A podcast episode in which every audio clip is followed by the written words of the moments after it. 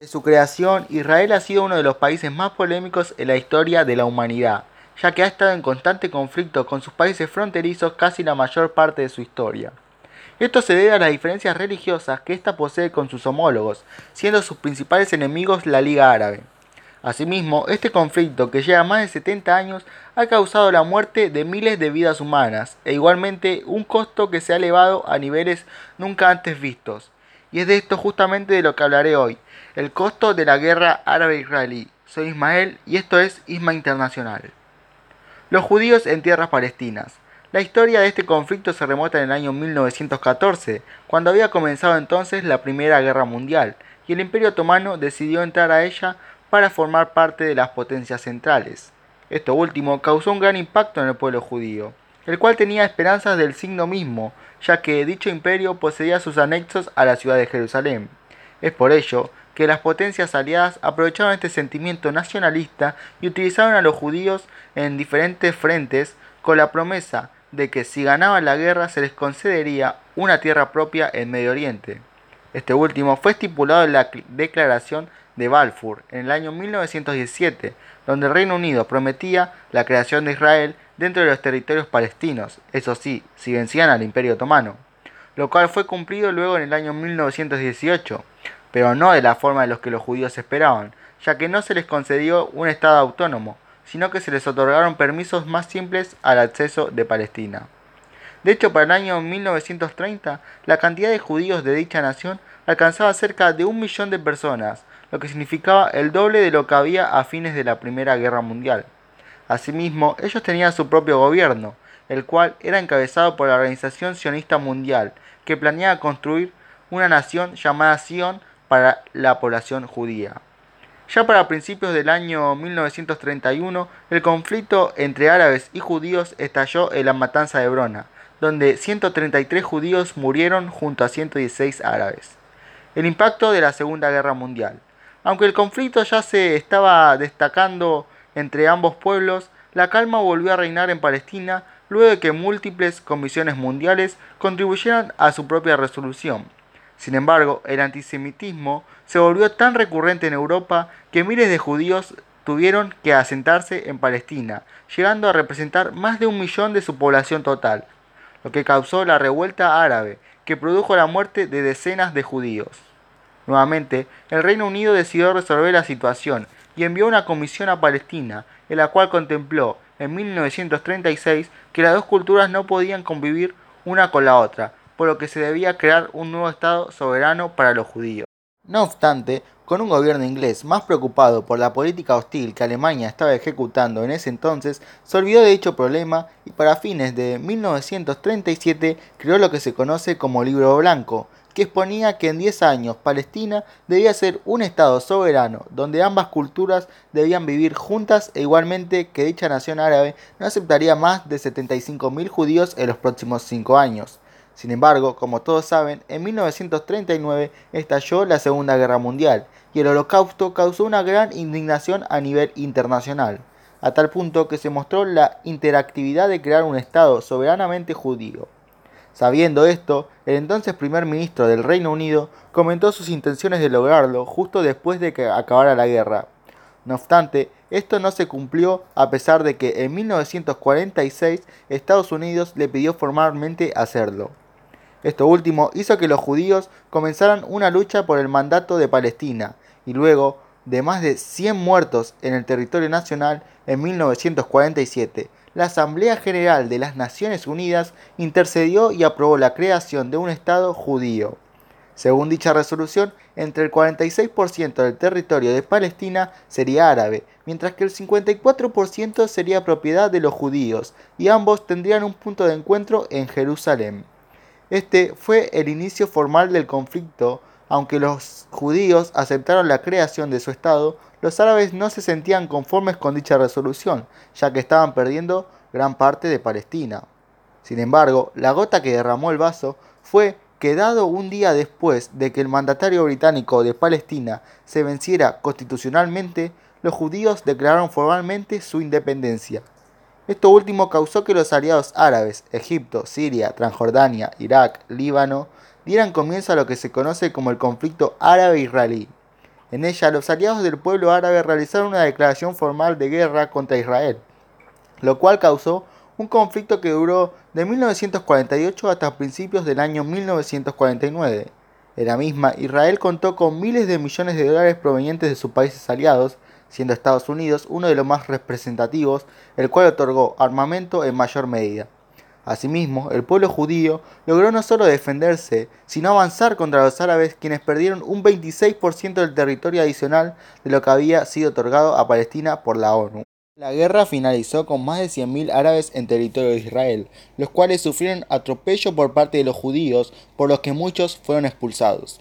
Ya en los años posteriores las hostilidades entre los árabes y los judíos no cesaron. Sin embargo, fue en el año 1956 cuando Egipto realizó un bloqueo en el estrecho de Trián, que era una zona estratégica importante para los judíos. Y esto ocasionó la Guerra de Suez, en donde Israel logró aliarse con el Reino Unido e igualmente con Francia, los cuales le cedieron armamento y soldados para atacar a Egipto. Dicha guerra terminó en noviembre de ese mismo año, con un alto al fuego decretado por la ONU y en ella los israelitas lograron su objetivo de eliminar el bloqueo estipulado por los egipcios. La Guerra de los Seis Días. A pesar de que los judíos habían demostrado su poderío, Egipto seguía inconforme con la decisión de la ONU y movilizó un grupo de 80.000 militares a Sinaí, que se suponía que era un territorio neutral entre los árabes e israelitas. Asimismo, la nación egipcia invadió las islas del Golfo, un lugar de encuentro de las embarcaciones del pueblo judío y realizó un pacto con el resto de la Liga Árabe. Esto ocasionó que Israel ejecutara una invasión a Egipto en la Guerra de los Seis Días, en 1967.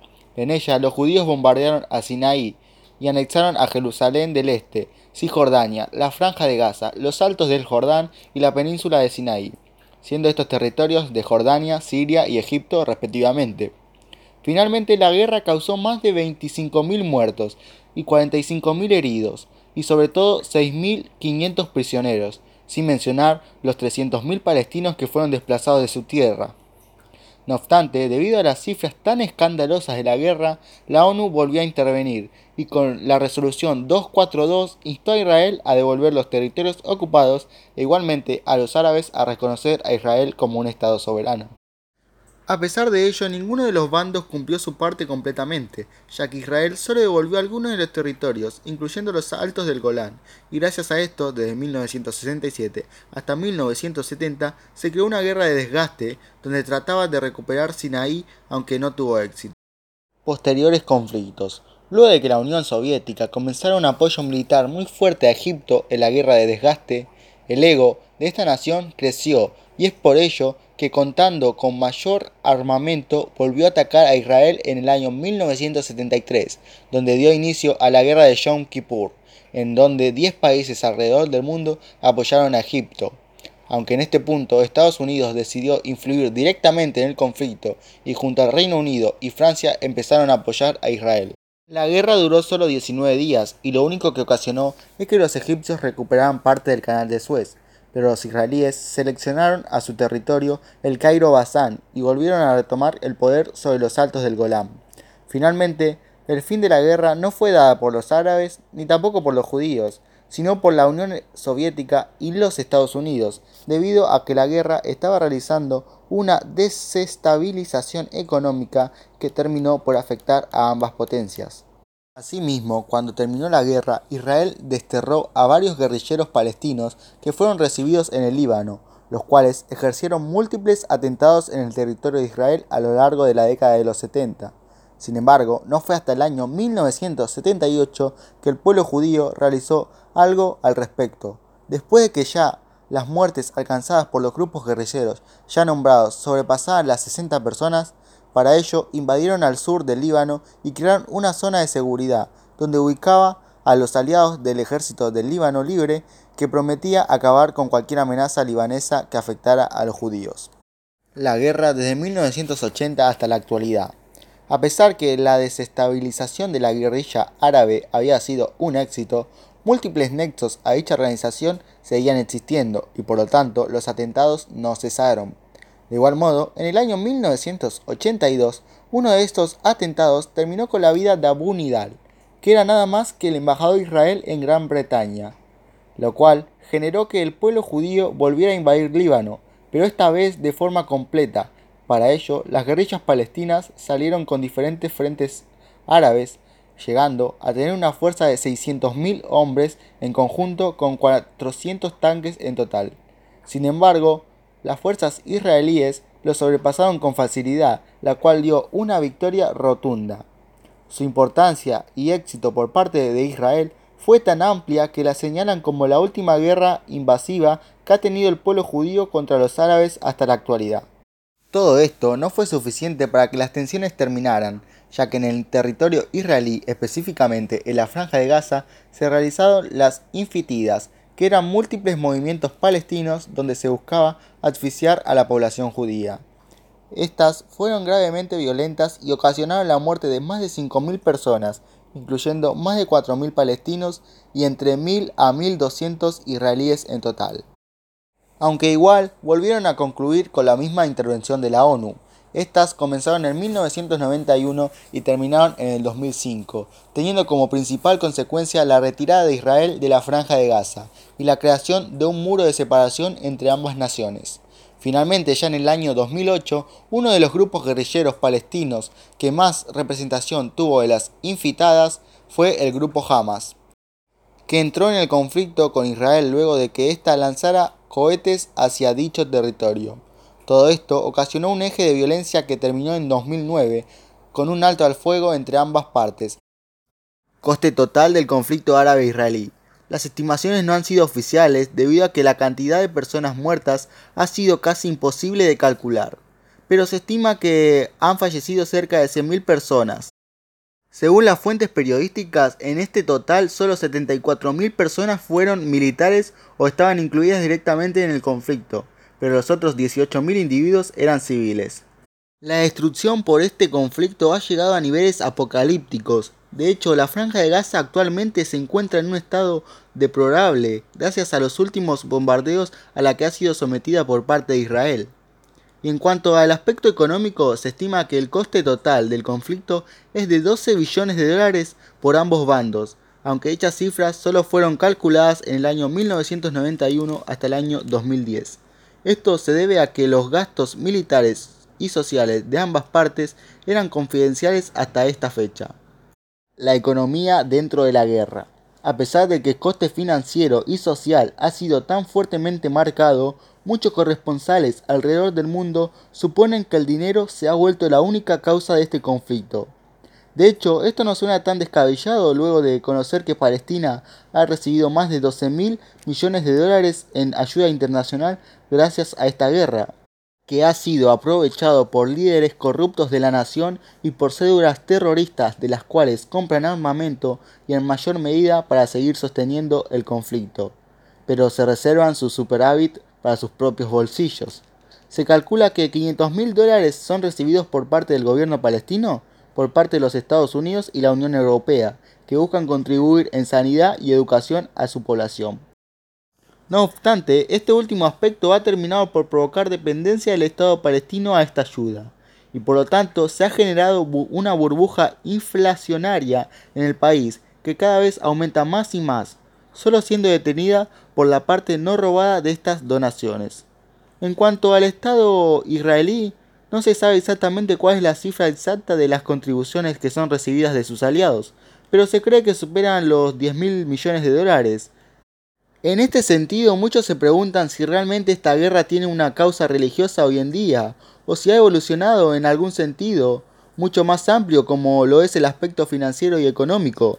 Sin embargo, lo que es cierto es que cada vez mueren más inocentes a causa de este conflicto, que lejos de acabar, parece cada vez más agravarse en Medio Oriente y promete seguir influyendo en la región en los próximos años. ¿Y cuál es tu opinión? ¿Crees que es justificable el costo que ha tenido el conflicto árabe-israelí?